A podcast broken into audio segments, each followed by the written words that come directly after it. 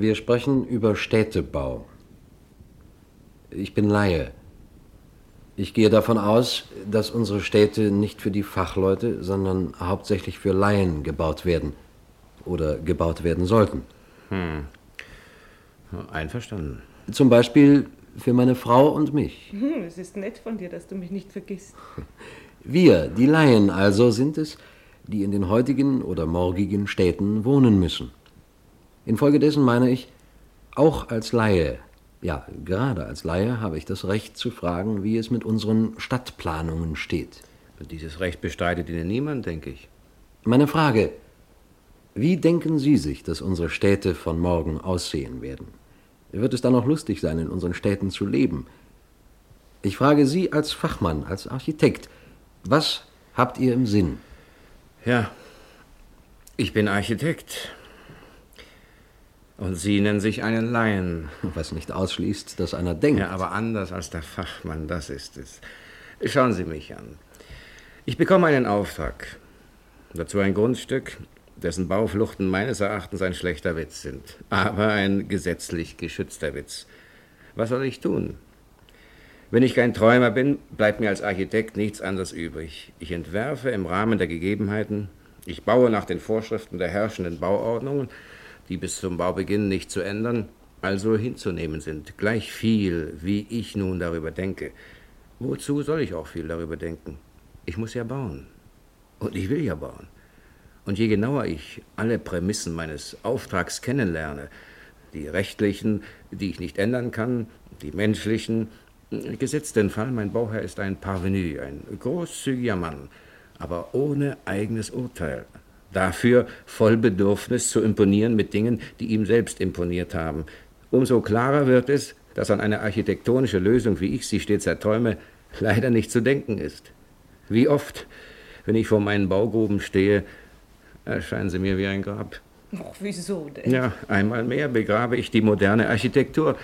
Die Architektur, die ich für die Zukunft als notwendig erachte. Was hilft mir das Denken in die Zukunft? Wie gesagt, sobald ich baue, habe ich mich mit dem heutigen Zustand abzufinden. Und das gibt für unser einen schon Arbeit genug, Denkaufgaben genug. Und mit der Zeit, sehen Sie, gewöhne ich mich natürlich daran, nur noch an die heutigen Möglichkeiten zu denken. Ich laufe Gefahr, die heutigen Gegebenheiten für endgültig und unabänderlich zu halten. Ich laufe Gefahr, sozusagen auf fachmännische Weise zu verdummen. Ich denke, aber ich denke nur noch innerhalb gewisser Grenzen, innerhalb der Konvention. Innerhalb dieser Grenzen, die ich aus meiner täglichen Erfahrung kenne, mag ich ein ideenreicher, ein tüchtiger, ein hervorragender Fachmann sein. Aber man kann sich fragen, ob der Fachmann, der Tätige, berufen ist, Schöpfer der Zukunft zu sein. Mit anderen Worten, ob es wirklich die Sache der Architekten ist, unsere Städte von morgen zu entwerfen. Äh, wenn ich Sie richtig verstehe, so sind Sie der Meinung, dass man den Städtebau nicht einfach den Architekten überlassen kann. Ich bin der Meinung, die Aufgaben stellt nicht der Fachmann, sondern immer der Laie. Der Fachmann löst sie. Oder sagen wir statt Laie die Gemeinschaft aller Laien, die Gesellschaft, die Polis. Daher bin ich der Meinung, Städtebau ist ein politisches Anliegen, ein Anliegen der Polis. so sollte es sein. Nicht wahr? Also wer stellt unseren Städtebauern die Aufgabe? Und das ist doch Ihre Frage. Ja. Ja. Und das ist eine heikle Frage. Man kann keine Städte planen, ohne zu wissen, welche Art von Gesellschaft darin wohnen soll. Man baut immer für eine Gesellschaft, die es gibt oder die es geben soll. Und diese Entscheidung zu fällen, ist nicht die Sache unserer Architekten, sondern die Sache aller Bürger. Ihr könnt doch nicht planen, ohne ein Ziel zu haben, das euch von einem Fürsten oder von einem Volk gegeben wird. Ich frage, habt ihr dieses Ziel bekommen und von wem? Eine Stadtplanung, die kein ideologisches Ziel hat, gleicht einem Schneider, der Maßanzüge macht, ohne zu wissen, wer sie tragen soll. Ja, ja, ich verstehe, was Sie meinen. Es gibt zwei Arten von Zeitgenossen, die sich über unseren derzeitigen Städtebau ereifern. Die einen, die gewaltige Mehrzahl, sind die Automobilisten, die keinen Parkplatz finden. Die anderen sind wir, ein paar Intellektuelle, die in unserem derzeitigen Städtebau etwas anderes nicht finden können, nämlich keine schöpferische Idee, keine geistige Zielsetzung. Und das, mein Verehrter, kann einen Menschen noch nervöser machen, als wenn er keinen Parkplatz findet. Sie sagen, äh, keine schöpferische Idee, keine geistige Zielsetzung. Habe ich Unrecht? Ja, ich, ich überlege. Schauen wir uns irgendeine Stadt an, Frankfurt oder Zürich. Ob zerstört oder unzerstört, die Problematik bleibt die gleiche. Glauben Sie? Alle unsere europäischen Städte sind entstanden, in ihrer Struktur bestimmt worden, bevor man die Motorisierung auch nur hat ahnen können. Ihre ganze Anlage entspricht den dringenden Erfordernissen ihrer Epoche, zum Beispiel den Erfordernissen der Verteidigung. Ihre Straßen und Gassen sind angelegt für Fußgänger, für Pferde und Fuhrwerke. Ihre Plätze sind Marktplätze oder Plätze für Paraden. Ihre Bürger wohnen allergrößtenteils eben dort, wo sie auch ihr Handwerk betrieben. Und am Morgen und Mittag und Abend musste nicht die Mehrzahl der Bevölkerung hin und her geschoben werden. Kurzum, die Anlage unserer alten Städte entspricht in vorbildlicher Weise einem sozialen Lebewesen, das es leider nicht mehr gibt. Und für das Lebewesen, das es heutzutage gibt, das wir selber sind, dafür haben wir keine wirklich entsprechende Stadt. Ich, ich gebe Ihnen recht. Die, die Pfahlbauern waren weiter als wir. Alle unsere Vorfahren waren weiter als wir. Sie bauten sich das Haus und die Stadt, die ihren Bedürfnissen und ihren Möglichkeiten entsprachen. Und diese Problematik, meine ich, ist die gleiche, ob wir vor einer zerstörten oder einer unzerstörten Altstadt stehen. Wie sollen wir es machen, dass wir in unserem Zeitalter leben können und uns darin wohlfühlen? Zum Beispiel, dass unsere Kinder nicht überfahren werden oder dass uns der Lärm, den unser Zeitalter nun einmal verursacht, nicht idiotisch macht und so weiter. Frankfurt oder Zürich, Rotterdam oder Stockholm, wir stehen vor den gleichen städtebaulichen Fragen. Unterschiedlich ist nur der Grad der Dringlichkeit. Die zerstörten Städte, die Deutschen wie die Außerdeutschen, können nicht zögern und haben infolgedessen die geschichtliche Chance, die Städte der Zukunft zu werden, das Vorbild für den europäischen Städtebau zu geben. Ja, davon war viel die Rede, ich weiß. Ich frage Sie als Architekt, wie weit ist diese Chance verwirklicht worden? Tja, die Sache ist akut, scheint mir, mindestens so akut wie die Frage der Rüstung. Wir befinden uns, wie man sagt, in einem kalten Krieg. Ich hasse diese Bezeichnung. Es ist eine negative, eine gefährliche und unverantwortliche Bezeichnung. Sie visiert den Krieg, die Katastrophe, anstatt das Problem. Ja, und worin sehen Sie nun das Problem? Unser Jahrhundert kennzeichnet sich, wie wir alle wissen, durch eine Krise der Lebensform. Wir sind unbehaust in manchem Sinn. Wir brauchen ein neues Haus, eine Art von Stadt, die uns eine zeitgenössische Lebensform geben kann. Eine Stadt, wo uns die technische Entwicklung nicht über den Kopf wächst, sondern uns hilft, als Menschen zu leben. Wo haben wir diese Stadt? Überall sehen wir das Gleiche. Der Inhalt hat sich verändert, vermehrt. Aber wir finden ihm keine neue, keine angemessene, keine erlösende, keine wirkliche Gestalt. Sie sagten es eben selbst. Noch jede Epoche, sogar die der Pfahlbauer, schuf sich die Lebensstadt, die ihren Bedürfnissen entsprach. Nur wir nicht. Dabei sind unsere Mittel größer denn je in der Geschichte der Menschheit. Und in unseren Städten fühlen wir uns weniger wohl als je. Ist es nicht so? Hm. Ich glaube auch. Wir stehen in einer Auseinandersetzung um die Lebensform des modernen Menschen. In dieser Auseinandersetzung, die eben mehr ist als ein kalter Krieg, steht unser Städtebau als Tat oder als Versagen. Sie meinen. Wir leben provisorisch, das meine ich. Wir sanieren, wir verbreitern, wir flicken da und dort, wir verbessern die Vergangenheit. Ja, mit einem grandiosen Arbeitsaufwand retten wir uns von Misere zu Misere, so scheint mir. Aber ich lasse mich gern belehren. Sie müssten einmal mit einem Stadtplaner sprechen. Hallo, ja? Oh ja, sehr schön, ist aber schnell gegangen. Ja, zum ersten Fenster im vierten Stock, bitte. Dankeschön. Was ist denn los? Hm, ich habe einen fliegenden Mantel bestellt. Was hast du? Einen fliegenden Mantel. Also, Spaß beiseite. Marke Mephisto. Er wird jeden Augenblick vor unserem Fenster eintreffen. Spaß beiseite. Frankfurt, Zürich, Rotterdam.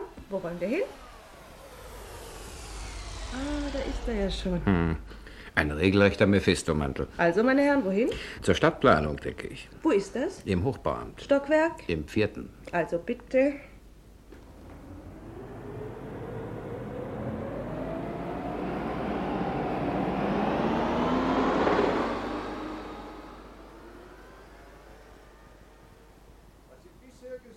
meine Damen und Herren, war die Bestandsaufnahme, ein Teil der Bestandsaufnahme.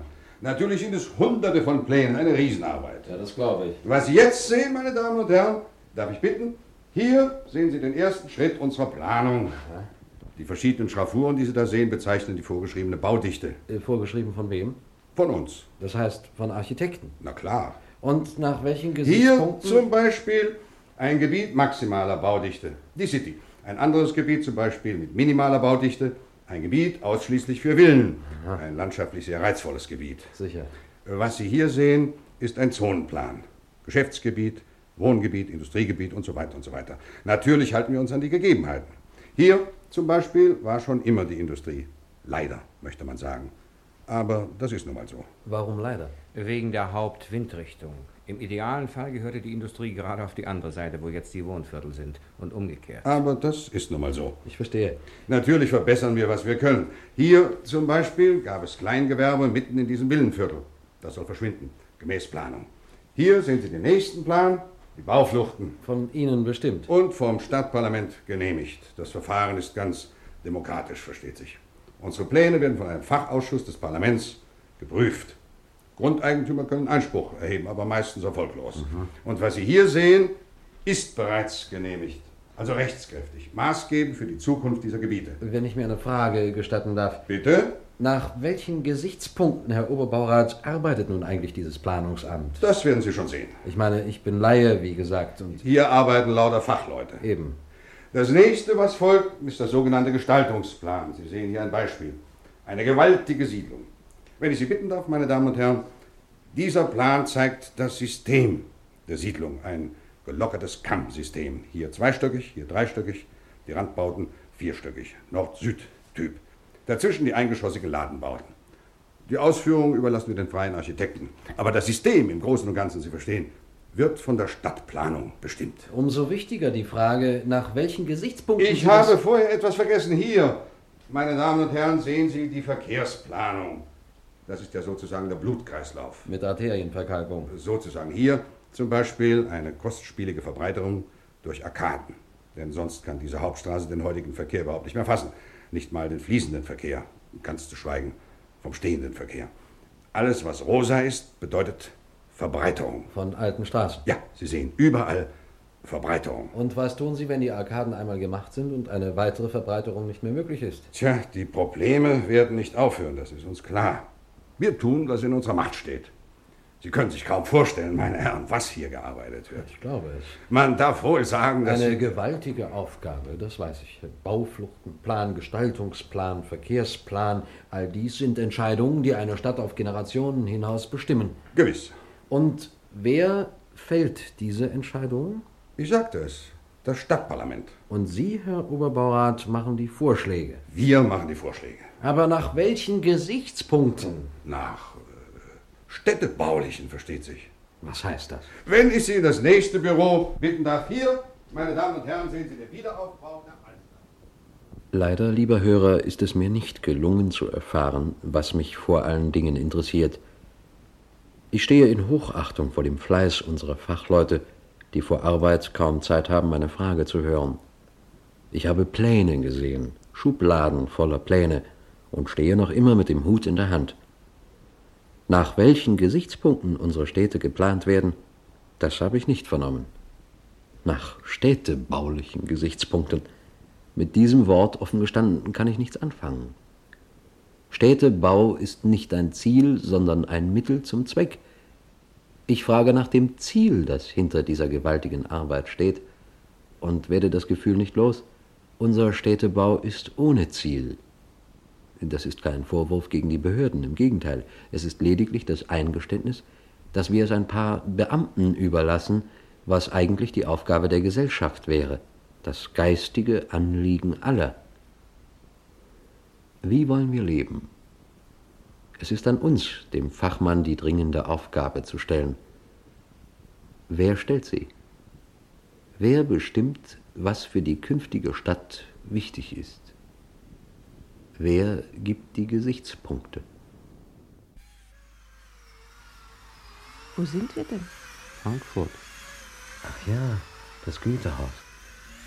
Und was ist denn das, mein Lieber, das mit den zwei neuen Giebeln? Der alte Römer. Landen wir einen Augenblick? Gerne. Also, bitte.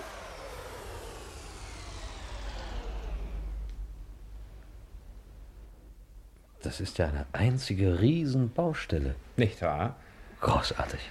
Wie gefällt Ihnen dieser neue Bau? Eisenbeton-Skelett, Ausfachung mit Ziegelstein. Und was ist es? Der Rechnungshof. Ein guter Bau scheint mir, ein Bau ohne Pose. Dort sehen Sie das Hochhaus. Sehr schön. Tja, das ist das Fernmeldeamt. Ein schöner Körper, klar und gespannt, sodass die Masse uns nicht bedrückt. Das ist ein Aufragen, das den Betrachter beschwingt. Ein Wahrzeichen des neuen Frankfurt. Ein sehr erfreuliches. Das finde ich auch. Gibt es viele gute Bauten hier? Oh, einige. Was ist denn das? Das ist der Dom. Das sehe ich, eine gute Gotik. Aber ich meine dieses Drumherum. Wiederaufbau. Ach, Ja, in unserem Jahrhundert erbaut? vor drei Jahren, ja. Darum keine Butzenscheiben. Wie findest du das? Nett? Sehr nett. Sehr reizvoll.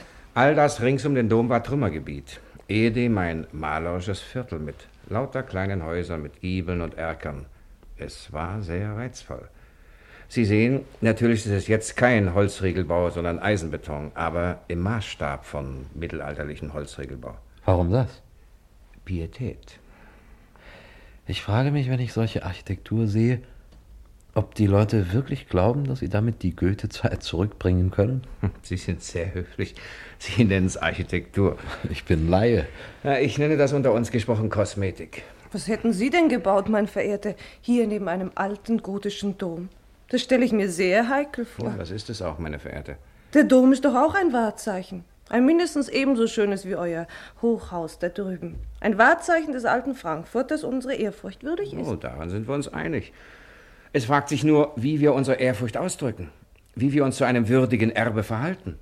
Als produktive Erben oder als Antiquare, als Antiquitätenfälscher. Oh, Sie sind sehr streng. Es steht ein Dom in der Nähe, meine Verehrte.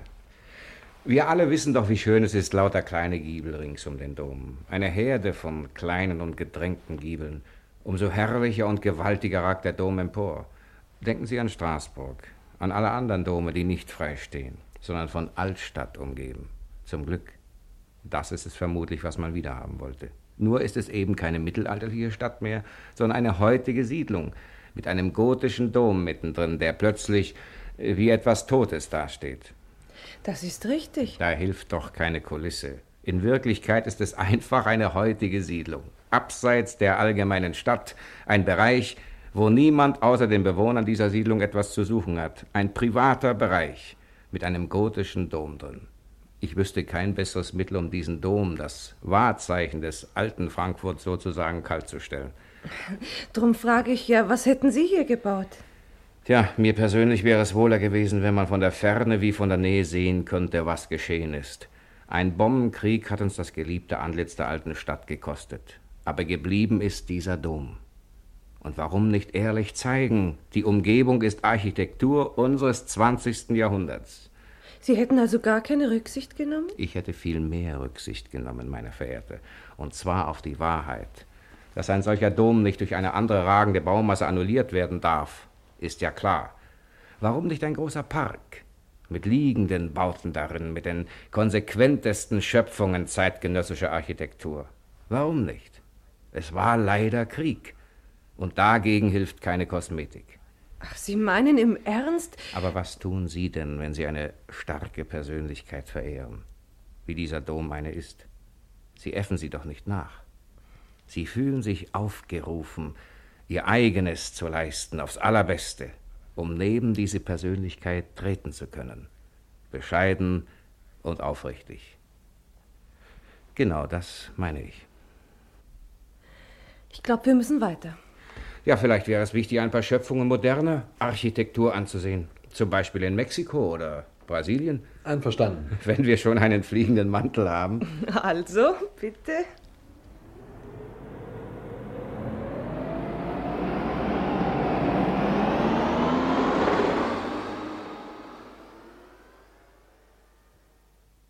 Sie gestatten, liebe Hörer, dass ich in aller Kürze, wir wollen ja sogleich wieder nach Europa zurück, unsere Eindrücke von Mexiko zusammenfasse. Wir stehen gerade im Petrigal, ein Bezirk, wo nur moderne Häuser zugelassen werden. Sozusagen ein Stillaboratorium. Übrigens sind wir Gäste eines deutschen Architekten, der hierher ausgewandert ist, Max Getto. Wir stehen auf seiner Zinne, Blick über das Hochland von Mexiko. In der Ferne sehen wir das weiße Zelt des Popocatépetl. Eine grandiose Landschaft, hart und paradiesisch zugleich. Ringsum das schwarze und violette Gestein der Lava. Und dazwischen blüht es in allen Farben des Regenbogens. Hast du das gesehen? Was? Dort an den Telefondrähten. Orchideen? Orchideen, wie Unkraut. Lauter Orchideen. Und was, meine Verehrte, sagen Sie nun zu dieser Architektur? Alles in allem. Denken Sie auch an die Hochhäuser. Auch an das Stadion dort unten, das mit seinem Oval von hier aus betrachtet wie eine riesenhafte Libelle aussieht. Denken Sie an die Bauten der neuen Universitätsstadt und so weiter. Das ist eine so andere Welt, finde ich, als unser Mitteleuropa. Ein so anderes Klima, auch geistig. Ein Klima der Geschichtslosigkeit. Für uns, ja. Jedenfalls gibt es hier keine Gotik, meine ich. Die Umgebung besteht aus Agaven und Kakteen, aus Lavafelsen, aus Prärie und Dschungel, aus Eukalyptushainen, ganz zu schweigen von diesen Orchideen. Eine solche Architektur ist bei uns doch einfach nicht möglich. Das ist nicht die Frage, meine Liebe. Sondern? Ob sie hier möglich ist, diese Architektur. Hier, wo sie steht. Darum geht es. Wir haben nicht die Absicht, sie aus ihrem Boden zu reißen, diese Architektur von Mexiko oder Venezuela oder Brasilien, und sie einfach nach München und nach Zürich zu verpflanzen. Ach, hier?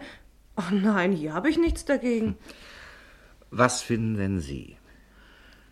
Ich bin verblüfft. Entsetzt? Beglückt? Befremdet?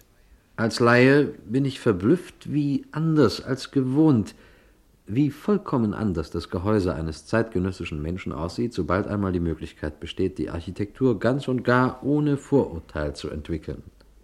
Ich bin beglückt. Ich sage nicht, dass mir alles gefällt, aber ich bin beglückt zu sehen, wie viel einer modernen Architektur möglich ist, sobald sie einmal den Mut zu sich selbst hat, wie viel Gestalt, wie viel Gesicht, wie viel lebendige Aussage. Mag sein. Aber Ich möchte wissen, was Sie darin sehen. Sie als Architekt. Sie sind begeistert, scheint mir. das bin ich. Sie erinnern sich doch an das brasilianische Landhaus in Petropolis. Ein Wohnhaus in der Prärie. Sie erinnern sich an den weißen, sehr einfachen und harten Rahmen, der das Ganze zusammenfasst. Geometrie gegen Natur. Wir sehen das Gehäuse eines Menschen, das ihn vor Wind und Sonne und Weite beschützt, eine Schale, hart wie die Schale einer Schildkröte. Es ist ein lapidares Thema. Mensch gegen Welt, Geist gegen Natur, durchgeführt mit den Möglichkeiten des modernen Materials und aus sich selbst heraus vollendet, zur lauteren Form geworden. Es ist künstlich, ja, es ist fremd. Es ist das Gehäuse eines Geistes auf dieser Erde. Ja, Oder denken Sie an das muntere Clubhaus in Libanese von Niemeyer entworfen. Sie erinnern sich. Nichts als zwei Flächen, die einander durchdringen, nämlich eine Ebene, die als Terrasse schwebt, eine horizontale Ebene auf Pfeilern und dazu eine große Bogenfläche, die das Dach dazu gibt. Der Bogen ergibt sich aus der Statik. Keck und simpel, wie nur ein ursprünglicher Einfall es sein kann. So simpel, dass Sie es nicht vergessen, wenn Sie es einmal gesehen haben. Das ist Bewältigung eines Zweckes, die zur Musik wird. und das verstehen Sie unter Architektur. Ich gebe keine Definitionen, meine Verehrte. Ich versuche nur Ihnen in Kürze zu sagen, was an dieser südamerikanischen Architektur mich begeistert. Das Allermeiste, was wir heutzutage an Architektur sehen, ist Kunstgewerbe im vergrößerten Maßstab. Nicht mehr und nicht weniger. Befriedigung eines Zweckes auf geschmackvolle Art. Es entsteht nichts darüber hinaus. Es funktioniert. Das ist schon sehr viel. Und es lässt sich sehen. das ist allerhand. Aber es ist noch nicht das Höchste, was sich unter Architektur verstehen lässt. Hier, fernab von unserem feinen Europa, stehen wir vor einer Architektur, die im Begriffe ist, wieder Kunst zu sein. Hier baut ein Geist, der es wagt, Gestalt zu werden, wenn Sie so wollen, Monument zu werden. Da und dort mögen wir die Nase rümpfen, einverstanden. Es gibt auch leere Gestik, wie überall. Aber betrachten wir die guten Werke. Sie erfüllen ihren sachlichen Zweck. Das ist Voraussetzung, sonst würden sie nicht gebaut und nicht bezahlt. Aber sie erfüllen noch mehr. Sie sind geboren aus einer kubischen Vision. Sie sind Ausdruck eines Lebensgefühls. Mit anderen Worten, gerade diese Architektur, die Ihnen so brutal vorkommt, ist geistig. Geistiger als die unsere? Mir scheint so, meine Verehrte, wenn schon wir gar nicht darauf gefasst sind, wir mit unserem abendländischen Monopol auf Geistigkeit. Mir scheint so. Und nun? Sausen wir wieder nach Europa zurück. Gerne. Also bitte?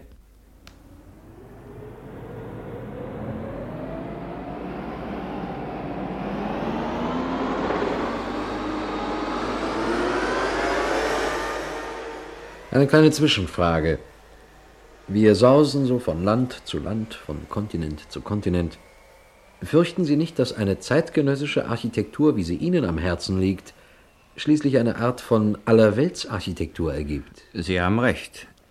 Früher waren die Unterschiede von Region zu Region, von Volk zu Volk sehr groß und deutlich.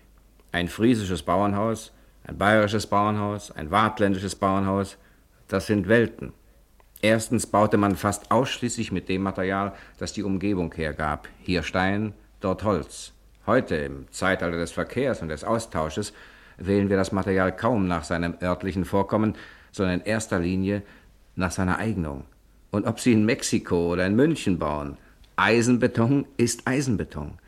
Die Gesetze der Statik sind international.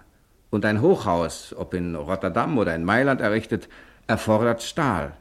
Infolgedessen kommt die moderne Architektur, Sie haben da vollkommen recht, zu einer gewissen Gleichform, zu einer gewissen Internationalität des Stils. Wird es nicht schrecklich sein?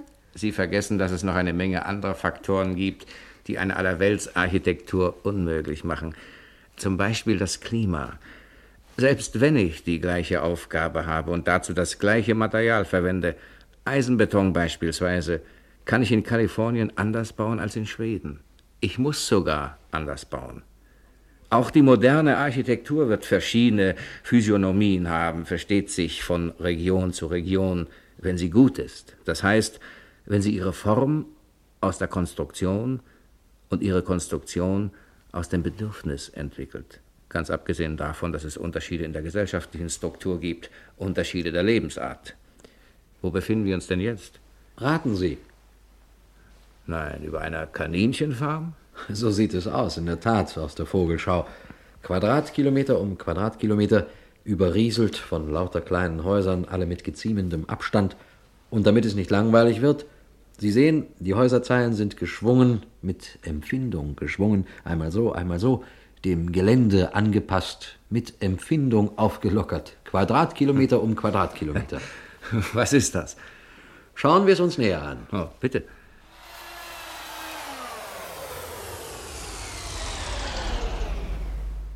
Liebe Hörer, wir befinden uns in Zürich, in einem Bezirk von Zürich, der in den letzten zehn Jahren erbaut worden ist. Lauter neue Siedlungen, vierstöckig, dreistöckig, zweistöckig. Aus der Vogelschau, wie gesagt, sah es wie eine Kaninchenfarm aus, Quadratkilometer um Quadratkilometer. Wie ist Ihr erster Eindruck aus der Nähe? Hübsch. Oh, sprechen wir ganz offen. Sehr hübsch. Sie möchten in solchen Siedlungen wohnen? Ich?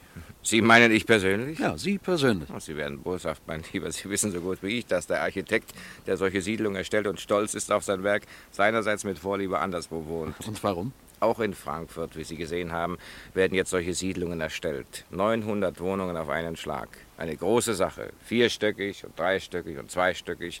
Alles mit Geschmack gruppiert wie hier. Einmal angenommen, dass dieses Prinzip der städtischen Erweiterung glücklich sei, muss man sagen, Diese Siedlungen um Zürich herum sind mustergültig. Und das Prinzip? Ein solches Gartenhöflein zum Beispiel, ein solches Plätzchen mit Dorfbrunnen. Sehr hübsch, sehr proper, sehr idyllisch. Und das Prinzip? Man kann sich fragen, ob die Schweiz, äh, überhaupt Mitteleuropa, einen so unermesslichen Vorrat an Boden hat, um sich ein Wachstum der Städte in diesem Stil leisten zu können.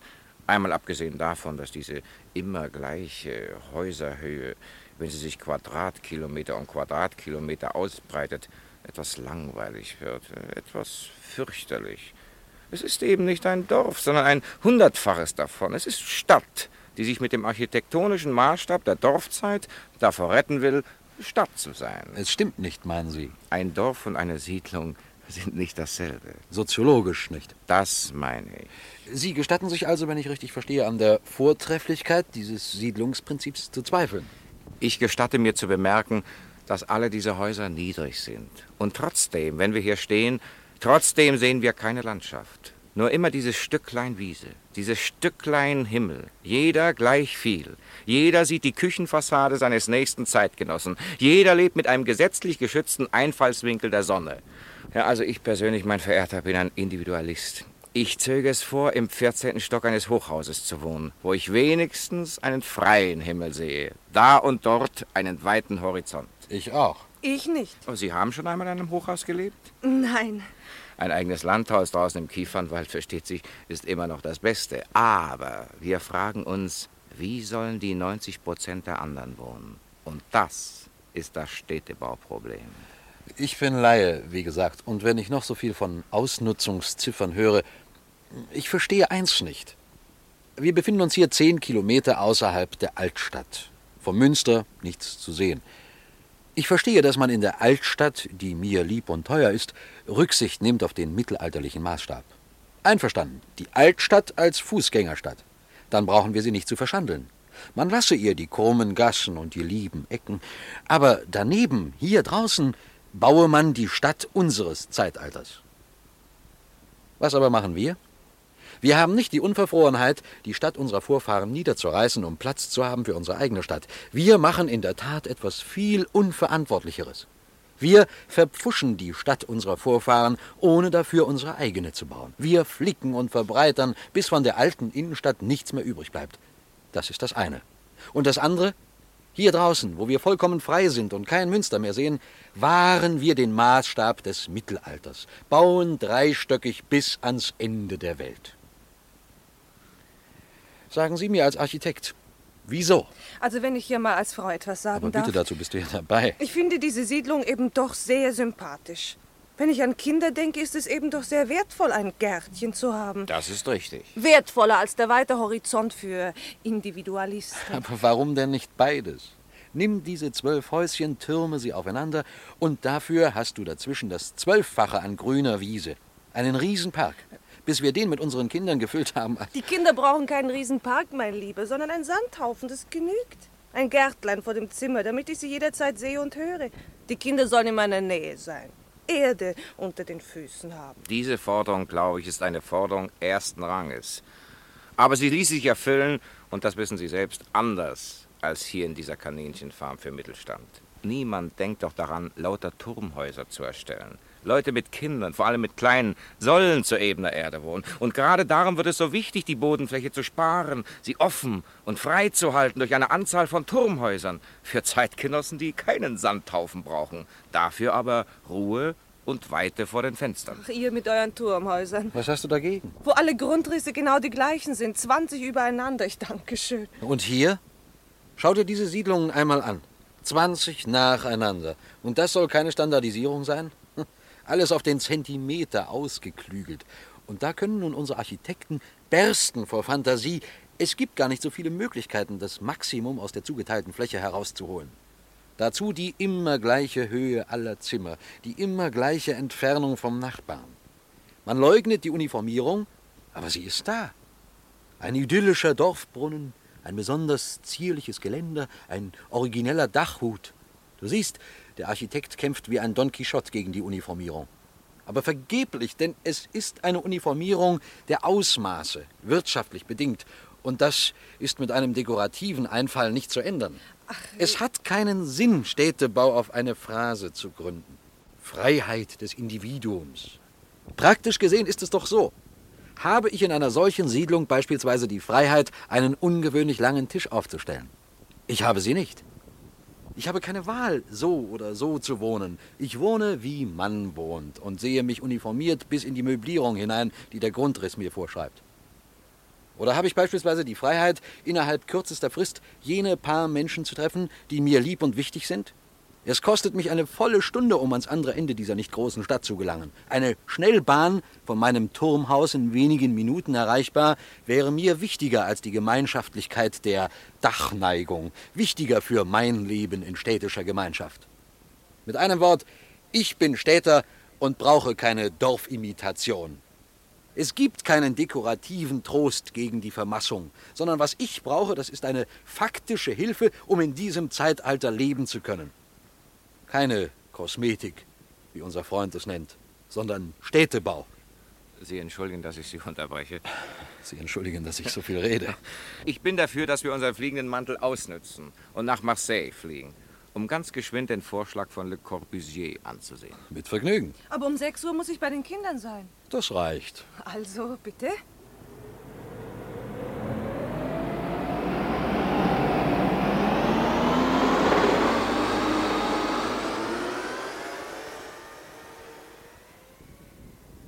Eine Zwischenfrage. Sie fordern also Städtebau. Das heißt, Bau von Städten gemäß unseren menschlichen Bedürfnissen von heute und gemäß unseren technischen Möglichkeiten von heute. Genau. Sie wissen doch, dass alle diese Dinge, die Frage nach den wirklichen Bedürfnissen des heutigen Städtebewohners, eine sehr heikle und verzweigte Frage, sowie die architektonischen Lösungen, die ökonomisch und technisch möglich sind, seit Jahrzehnten diskutiert werden. Sie wissen, dass es auf dem Papier eine ganze Reihe von Projekten gibt, von Projekten utopischer Art, die den Idealfall visieren, und von Projekten für konkrete Aufgaben, die aber nie zur Ausführung gekommen sind. Ich weiß. Sie wissen, dass die meisten Architekten wenn nichts sie hindern würde, ganz anders bauen möchten, als sie tatsächlich bauen. Ich weiß, die Baugesetze. Was hilft dem Architekten eine noch so stichfeste Idee, wenn der Staat, sei das nun die Baupolizei, die sich an einen veralteten Beschluss halten muss, oder die Weisheit eines Beamten, dem wir die Stadtplanung überlassen, ganz einfach verbietet, mehr als vier Stockwerke zu machen. Ganz praktisch. Was tue ich mit meinem Auftrag? Ich baue genauso, wie wir es bei Zürich gesehen haben. Oder ich gebe es auf, Architekt zu sein und gehe fischen. Baugesetze sind keine physikalischen und keine metaphysischen Gesetze, meine ich. Keine unabänderlichen Gesetze. Wer hat sie denn gemacht? Unsere Vorfahren, also Menschen wie wir. Und wozu? Um das Wohl der Allgemeinheit zu sichern, um den Gefahren ihrer Zeit zu begegnen. Nun ändern sich aber die Gefahren der Zeit. Wieso ändern wir nicht die Gesetze, wenn es eines Tages so weit ist, dass sie der Allgemeinheit mehr schaden als nützen? So weit ist es schon lange. Sie als Architekt, das sehe ich ein, können die Gesetze nicht ändern. Das kann nur das Volk, wenn es will, wenn es die Notwendigkeit einsieht. Sie als Architekt müssen uns die Notwendigkeit klar machen. Uns, nämlich den Laien. Und das ist es ja, worauf ich ziele. Ihr könnt gar keinen Städtebau machen, mein Verehrter, ohne uns, ohne die Gemeinschaft der Laien, ohne das Volk, ohne politische Auseinandersetzung, die zum Zielbewusstsein und damit zur Ermächtigung führt. Ja, schon. Aber ich glaube, wir sollten landen. Wir sind schon über Marseille.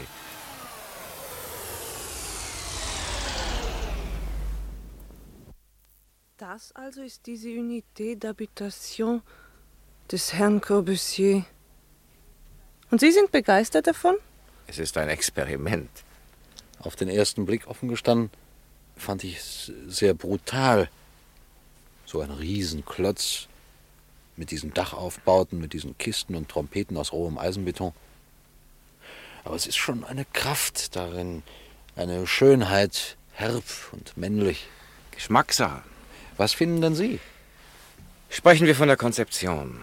Erstens, dieser Klotz, wie Sie es nennen, ist 165 Meter lang, 24 Meter breit und 56 Meter hoch. Das Ganze, wie Sie sehen, steht auf Pfeilern, also vom Erdboden gelöst. was ihm bei aller Wucht wiederum etwas Schwebendes gibt.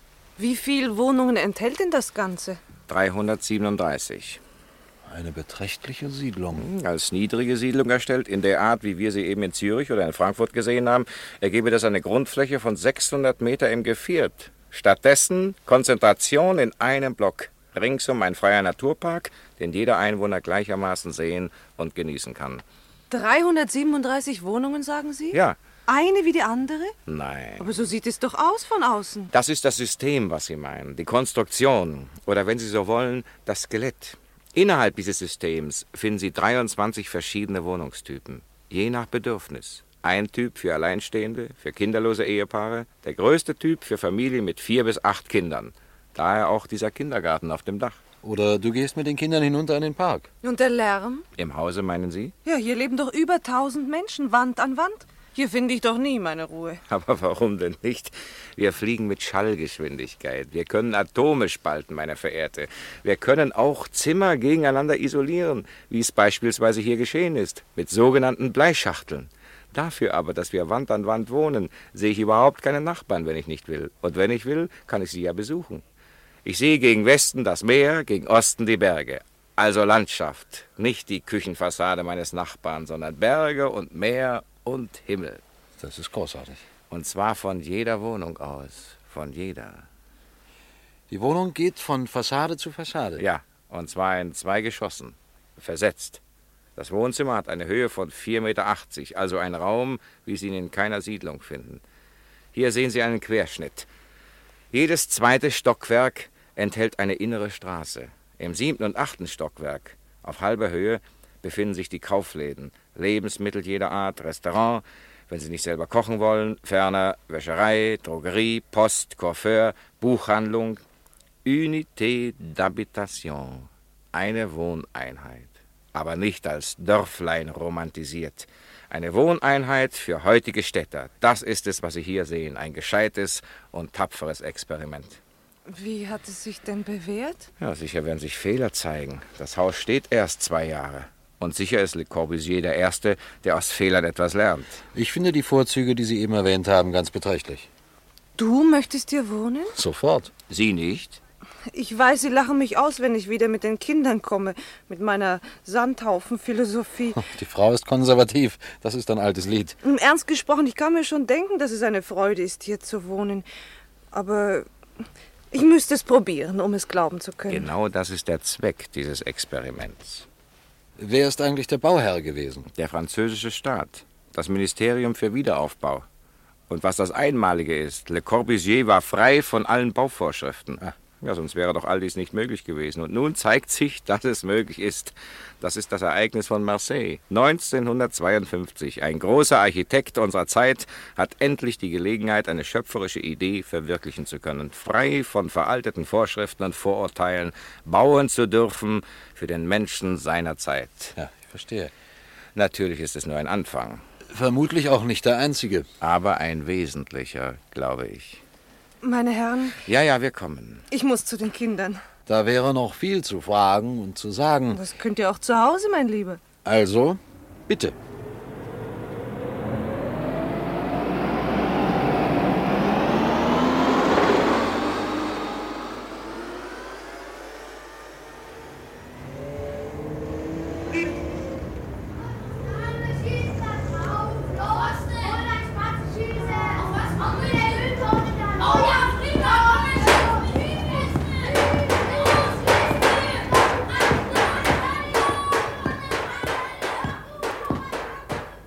War denn das? Die Kinder. Ganz das Temperament des Vaters scheint es. Das sind die Nachbarskinder.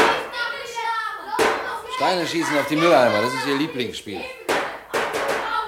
Nichts zu machen, solange sie nur auf den eigenen Mülleimer schießen. Sie haben etwas sagen wollen. Wer gibt die Gesichtspunkte? Das ist schon eine wirkliche Frage. Wer gibt die Gesichtspunkte für unseren Städtebau? Wir Architekten, sagen Sie, können gar keinen Städtebau machen, ohne dass das Volk, die Gemeinschaft, allerlein ein Ziel setzt und uns, die Fachleute, ermächtigt, im Sinne dieser Zielsetzung zu arbeiten, zu planen. Städtebau ist Politik. Ja, aber fürchten Sie nicht, dass gerade dadurch... Unter Politik verstehe ich nicht Bürokratie. Davon hat unser Städtebau genug, scheint mir. Das ist ja das Groteske.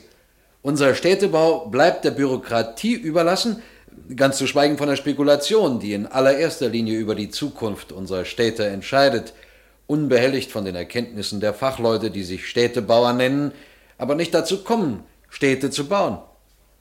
Das ist es ja, was mich bekümmert.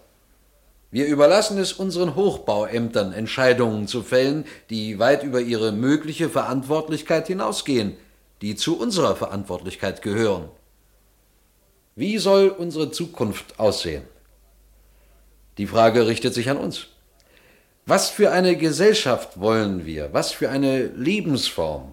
Wir bauen und bauen, bevor es ausgemacht ist, was wir von der Zukunft wollen. Ja, die Sache drängt, mein Verehrter. Wir brauchen Wohnungen, Wohnungen, Wohnungen. Wir müssen bauen. Unter Politik verstehe ich ganz allgemein gesprochen die Kunst der Planung. Die Kunst, sich von den Gegebenheiten der Gegenwart frei zu machen durch Planung. Das heißt, Politik besteht nicht darin, gerade das Allernotwendigste zu tun und innerhalb der Gegebenheiten zu verwalten.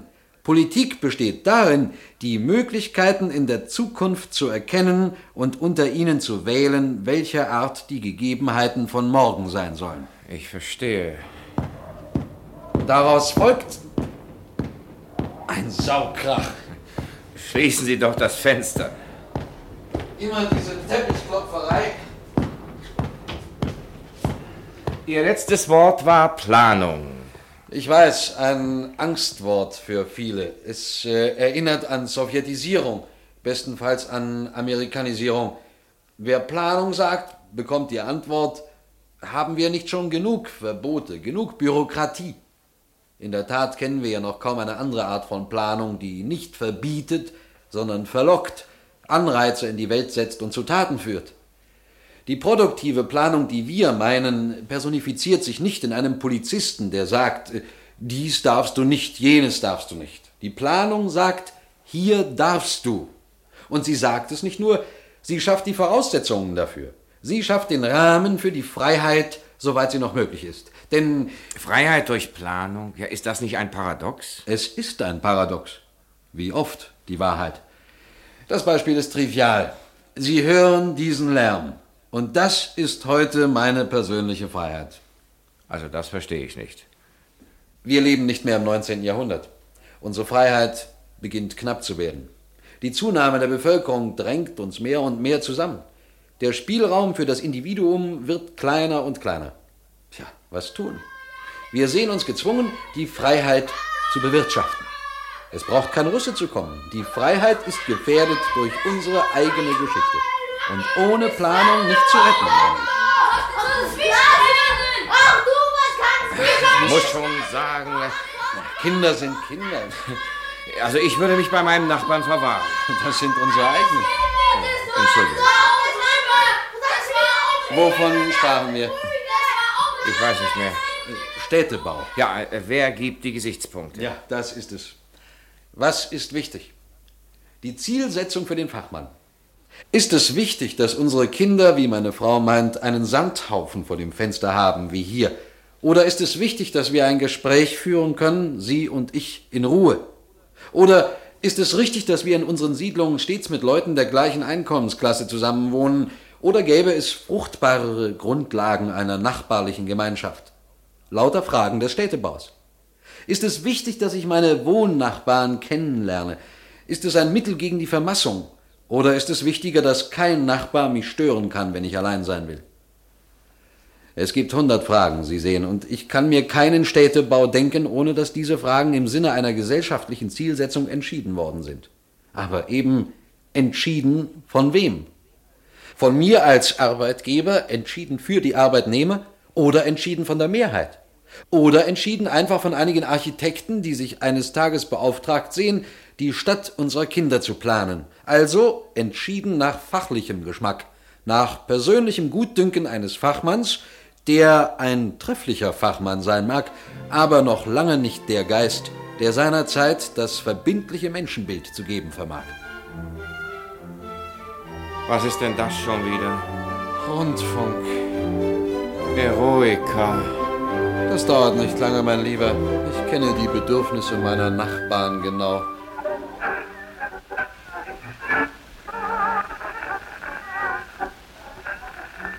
Das war unsere Sendung Der Laie und die Architektur. Ein Feature von Max Frisch.